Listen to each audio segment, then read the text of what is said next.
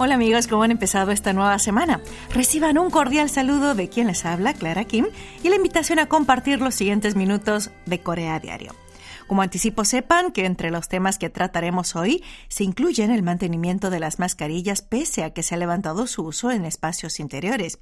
También hablaremos del esfuerzo de los grandes conglomerados surcoreanos por crear un ambiente corporativo horizontal y menos jerárquico y sobre una encuesta relacionada a la tenencia de mascotas en Corea, entre otros temas de interés. Además, como cada lunes, les invitamos a conocer qué pasa en Asia con los acontecimientos más comentados en este continente. Así que de más está decir que me acompañen en otra edición de Corea Diario. Empezamos con esta canción a dúo entre Yang Yo-sop y Chung Eun-ji, Love Day.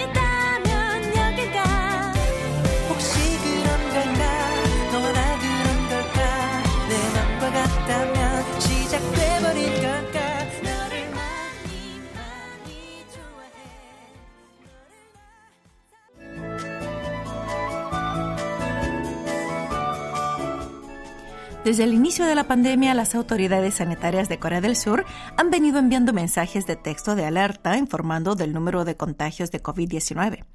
Este servicio diario comenzó en 2020, cuando detectaron el primer caso, y se ha mantenido durante tres años. Pero recientemente el gobierno ha decidido suprimir este servicio de alertas al público. El Ministerio del Interior y Seguridad envió una carta a los gobiernos locales de todo el país el 18 del mes pasado, recomendando dejar de enviar mensajes de texto sobre la situación de COVID-19 o con información sobre el número de casos diarios.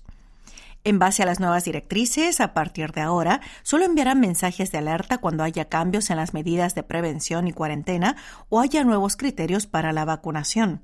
También emitirán mensajes de texto cuando surja la necesidad de informar con urgencia o bien cuando haya que ofrecer datos sobre clínicas y centros de diagnóstico de COVID-19 en temporada de vacaciones y feriados. El Ministerio del Interior y Seguridad adoptó este cambio, considerando el hastío que sienten los ciudadanos ante los repetidos y constantes mensajes de texto que informan sobre el número de nuevos casos confirmados o acumulados. Y por otro lado, refleja la preocupación de las autoridades de que se reduzca el efecto original de estos mensajes de alerta en caso de contingencia o desastres. Así, desde el 20 del mes pasado, la ciudad de Seúl dejó de enviar mensajes de alerta informando del número de positivos y de la tasa de vacunación, como solía ser a diario a las 11 y 30 de cada día. A raíz de esta decisión de la capital surcoreana empezaron a seguir sus pasos otras ciudades. Entre 2020 y 2022, los gobiernos locales de toda Corea del Sur enviaron 145.000 alertas sobre COVID-19, lo que supone un promedio anual de 50.000 mensajes para prevenir la propagación de enfermedades infecciosas. En adelante, el Ministerio del Interior y Seguridad planea recopilar opiniones sobre los mensajes ante desastres y situaciones de emergencia y elaborará un plan para mejorar el sistema a finales de mes. También revisarán las alertas de emergencia por terremoto enviadas a altas horas de la noche e intentarán regular su volumen de las alertas para no despertar a la población ni generar molestias innecesarias.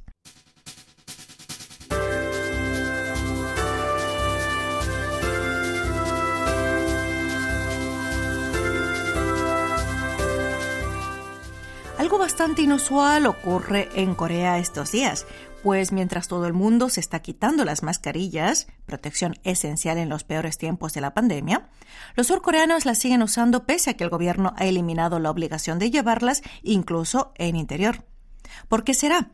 El New York Times de Estados Unidos informó el primero de febrero, hora local, que los países de Asia Oriental, incluido Corea del Sur, han eliminado el uso obligatorio de mascarillas en interiores, pero los ciudadanos la siguen usando voluntariamente.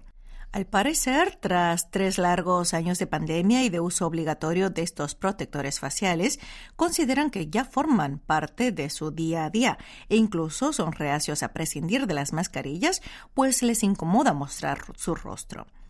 El diario estadounidense analiza que algunas mujeres en Corea y Japón se sienten cómodas al cubrir su rostro con las mascarillas, porque no tienen que usar maquillaje ni cuidar de sus expresiones faciales. Es decir, parece que no llevar mascarilla les presiona a volver a cuidar su imagen para verse bien ante los demás. Kim Sang-min, investigador sobre cultura coreana, explica al New York Times que usar mascarillas aliviaba a los coreanos de la presión social por mantener la belleza externa. En Japón ocurre algo similar.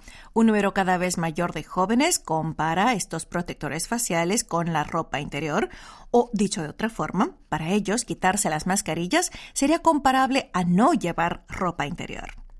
Otra razón por la que la gente sigue aferrada a las mascarillas es que las autoridades sanitarias de Corea y Japón aún recomiendan su uso en interiores y aún son obligatorias en ciertos lugares considerados de riesgo o de grupos vulnerables, y también siguen siendo obligatorias en el transporte público. Pero aparte de estos motivos, pesa la conciencia de no querer molestar ni causar problemas a los demás. Esta forma de pensar, propia de Asia Oriental, hace que muchas personas usen voluntariamente barbijos, aunque estos no sean obligatorios. Hacemos una pausa al son de esta canción, que es una versión refrita de un viejo éxito del pop. Eh, canta Chinju, I Will Survive.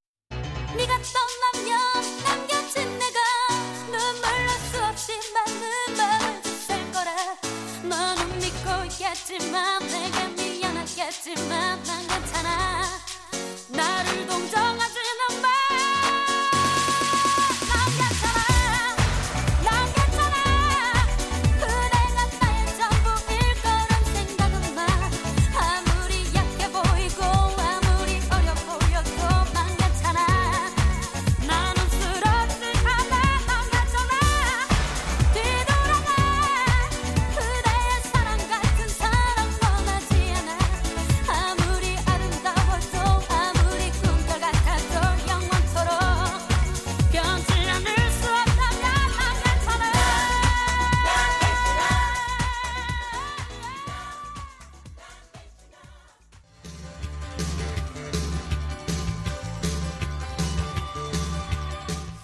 Pasa en Asia?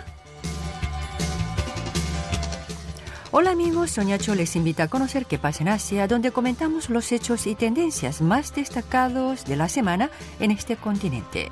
Comenzamos.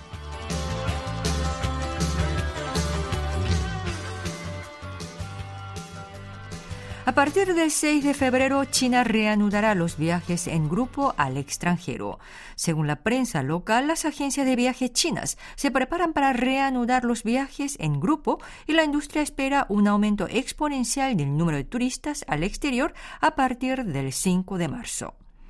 Debido a la pandemia, muchos restaurantes chinos en el extranjero se vieron obligados a cerrar y los guías locales también han cambiado de trabajo. Por tanto, llevará algún tiempo para que el mercado se recupere del todo. Por el momento, la lista de paquetes de viajes para turistas chinos incluye 20 países: Emiratos Árabes Unidos, Tailandia, Indonesia, Camboya, Maldivas, Sri Lanka, Filipinas, Cuba e y Argentina, entre otros. Sin embargo, quedan excluidos países con conflictos diplomáticos por reforzar las pautas de acceso a viajeros procedentes de China, como son los casos de Corea del Sur, Estados Unidos y Japón.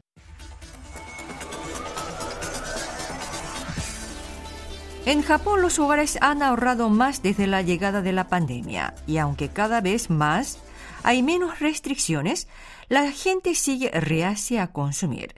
El ahorro durante la crisis sanitaria en dicho país asiático supera el 10% del Producto Interior Bruto. A diferencia de Estados Unidos, donde el consumo se recupera, en Japón sigue limitado, pues los japoneses sienten mucha incertidumbre por el futuro. Según datos de finales de 2021 del Banco de Japón, durante la pandemia los japoneses ahorraron unos 50 billones de yenes. Aunque pensaban que al levantar las restricciones aumentaría el consumo y la gente comenzaría a gastar más, no fue así. Los japoneses siguen ahorrando más que antes.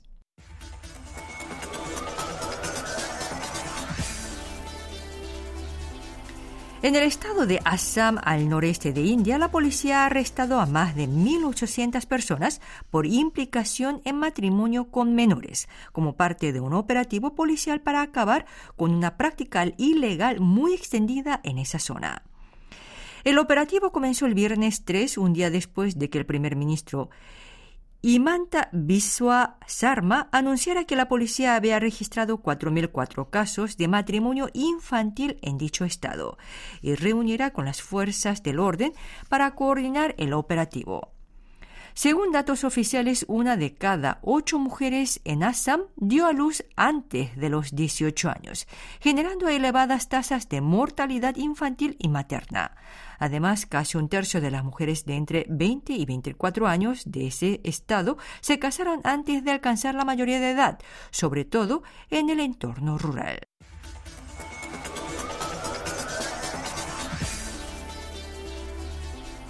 En las redes ha generado gran conmoción la muerte de una joven iraquí a manos de su padre.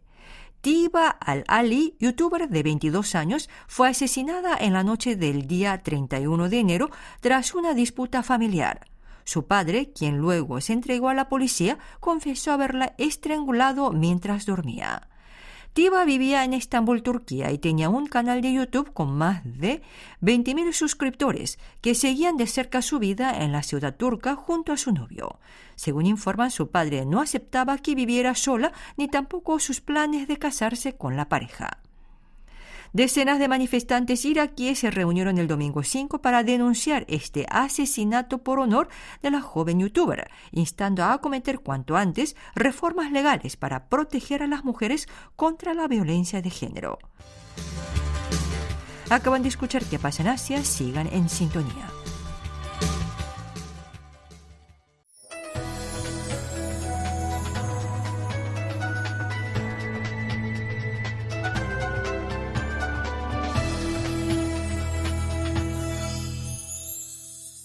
KBS World Radio. Continuamos con más Corea Diario. En esta entrega del lunes 6 de febrero les acompaña la conducción Clara Kim.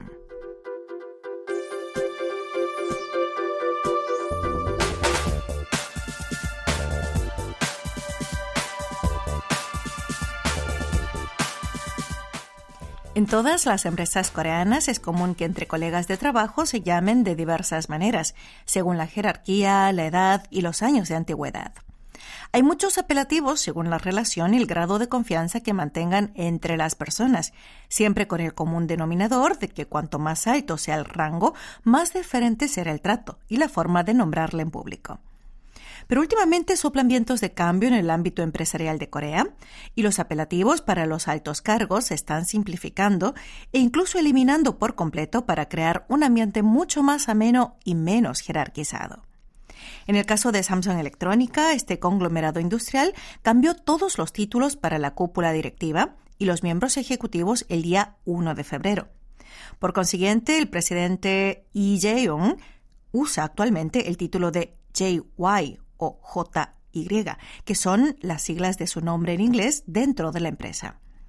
A raíz de este cambio, los empleados de Samsung Electrónica llaman al presidente Lee como Jay, su nombre en inglés, o por sus siglas en inglés, JY, en eventos oficiales. Al igual que muchas otras compañías importantes, Samsung prohibió el uso de títulos que reflejan la posición o el rango que ocupan sus integrantes en el organigrama empresarial. Así, tanto ejecutivos como empleados rasos deben usar apelativos horizontales que no denoten cargos en reuniones ejecutivas, correos electrónicos o mensajeros. SKT, otro importante conglomerado de tecnologías de la información y la comunicación de Corea, decidió desde 2018 agregar el sufijo NIM a todos los nombres de sus empleados, indistintamente de su rango, para su información, el sufijo nim se suele colocar detrás de un nombre o un cargo para expresar máximo respeto. Algunas personas usan nombres en inglés y, a excepción del presidente, todos los cargos ejecutivos se unificaron a vicepresidente, eliminando por completo antiguos títulos como gerente y director general. En el caso del grupo LG, este conglomerado sigue manteniendo la clasificación por rangos, pero en el caso del presidente Ku Kwang-mo ha adoptado por el cargo de CEO y no de presidente para centrarse en su papel como director ejecutivo del holding empresarial. En el caso de LG Electrónica, su filial más representativa, en 2018 simplificaron las cinco jerarquías previas en tres, empleado, senior y gerente. Y entre los ejecutivos se denominan como director general, vicepresidente y presidente.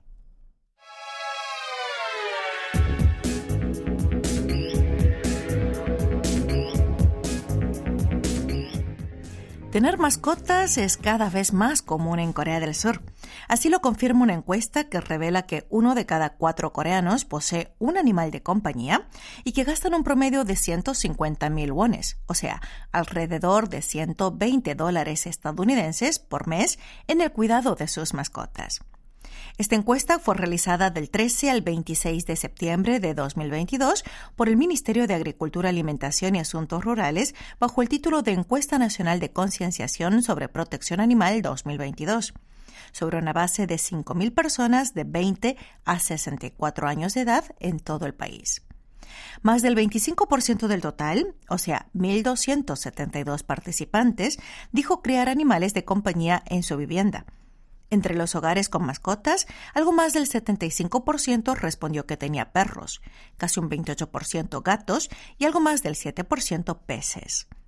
El costo de criar un animal en casa, según respondieron, se eleva a 150 mil wones, que son 120 dólares estadounidenses mensuales, incluidos gastos de hospital. Este monto refleja un aumento de unos 30 mil wones, o sea, 24 dólares respecto al año anterior. Resulta interesante saber que de todos los grupos de edad, las personas en sus 20 son las que más gastan en cuidar a sus mascotas.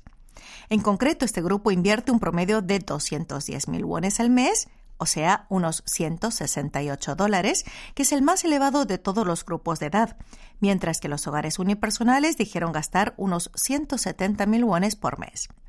La encuesta también revela que el 22% de las personas con mascotas experimentó al menos una vez el deseo de renunciar a la crianza de su animal de compañía principalmente por problemas de comportamiento como estropear objetos o ladridos, seguidos de un mayor gasto de lo esperado o cambios diversos como mudanzas y cuestiones laborales.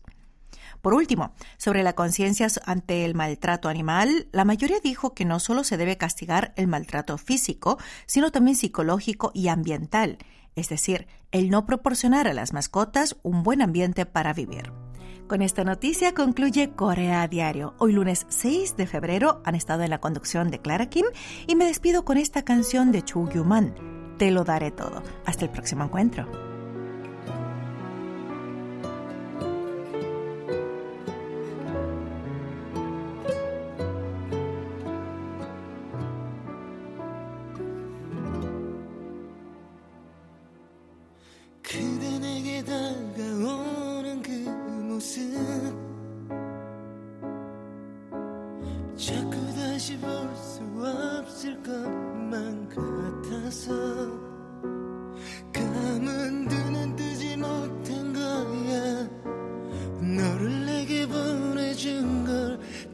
desire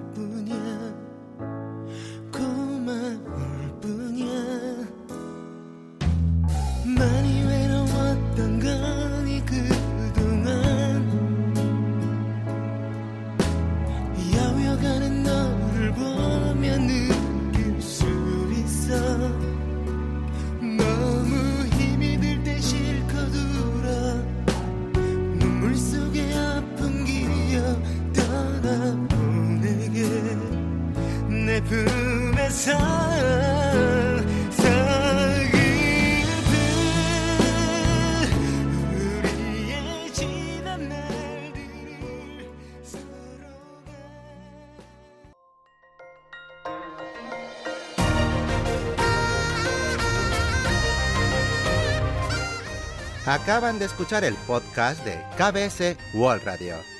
Hay muchos más contenidos en wall.kbs.co.kr barra Spanish. Gracias por seguir en sintonía. KBS World Radio